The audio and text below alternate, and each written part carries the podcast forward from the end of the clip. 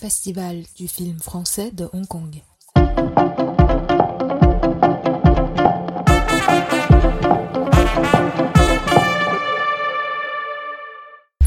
Culture Trip à Hong Kong. Cette semaine, nous vous emmenons à la découverte du film H6, l'hôpital du peuple de Yéyé dans les entrailles de la Chine. C'est un article d'Isabelle Le Gonidec pour RFI que nous allons vous livrer. La réalisatrice, dont c'est le premier long métrage, suit cinq patients et leurs familles rencontrés à l'occasion d'un tournage précédent pour une série documentaire chinoise. La caméra les accompagne dans les salons de soins, au guichet, dans les couloirs et on passe d'un personnage à l'autre de façon naturelle grâce aux interactions provoquées par l'hôpital, les soins du personnel, le séquençage et le montage. Une caméra discrète qui filme les rires et les larmes sans jamais être impudique. Chaque groupe familial est représentatif d'une catégorie socio-professionnelle, les paysans, le bourgeois, petit commerçant, le retraité, comme une Chine filmée en coupe, mais l'empathie et la complicité en sus. Dans la famille des champs, une paysanne au regard triste dont le mari a fait une chute qui l'a laissé paralysée, ils exploitent trois hectares et produisent des légumes sur de vertes collines. Ils ont trois enfants dont deux petits restés à la maison au chevet du père, à l'hôpital, la mère et le fils aîné et les trois frères du mari se relaient. Leur souci, trouver 100 000 yuan pour payer une opération au résultat très aléatoire. Faut-il s'endetter alors que l'on vit déjà modestement, hypothéquer la maison? Un casse-tête aussi pour les jeunes médecins qui ne savent que leur conseiller.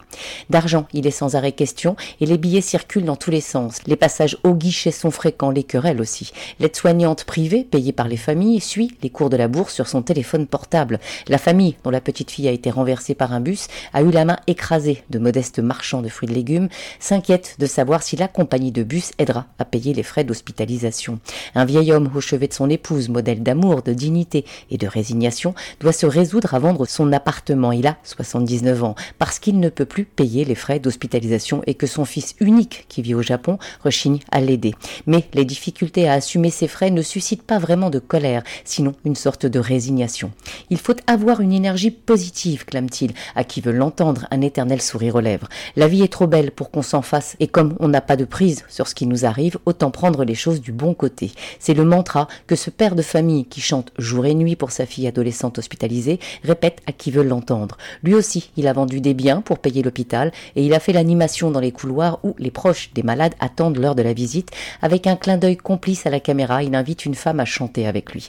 Car l'hôpital est avant tout un lieu de vie. Les familles qui viennent de loin vivent à demeure à l'hôpital, dorment dans les couloirs, sur des cartons pour les moins chanceux ou fortunés, sur un transat pour d'autres, profusion de couleurs, fluo des duvets et couvertures sur les corps assoupis. On y discute de la voracité des moustiques ou de la nourriture de l'hôpital qui donne des aftes, on sympathise, on patiente patiemment, attendant la demi-heure de visite autorisée par jour.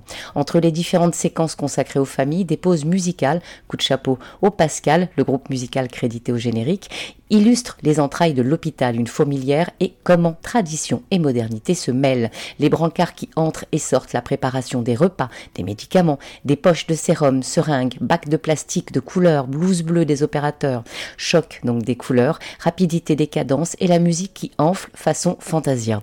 Une autre séquence met en musique la pharmacopée traditionnelle. Graines, champignons hachés, plantes séchées, petits sachets de papier, balances et étuves et un médecin, magnifique Zébulon, qui raccommode les corps cassés. Le dernier personnage est aussi un paysan, comme une virgule dans le récit. Il apparaît de façon récurrente, un homme en marche.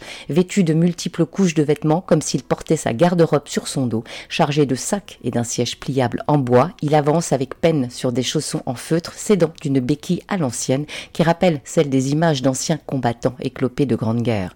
On le devine en route vers l'hôpital, symbole de pignatreté. Il croise en chemin un petit chien, vêtu d'une doudoune rose, un chien des villes, symbole de cette Chine nouvelle, urbaine et consumériste. Notre plus grande gloire n'est point de tomber, mais de savoir nous relever chaque fois que nous tombons, a dit en substance Confucius. Les personnages de Yéyé relèvent le gant. Nous vous laissons le lien vers la bande-annonce du film que vers l'article original écrit pour RFI par Isabelle Le Gonidec. La French Radio, votre radio, notre radio.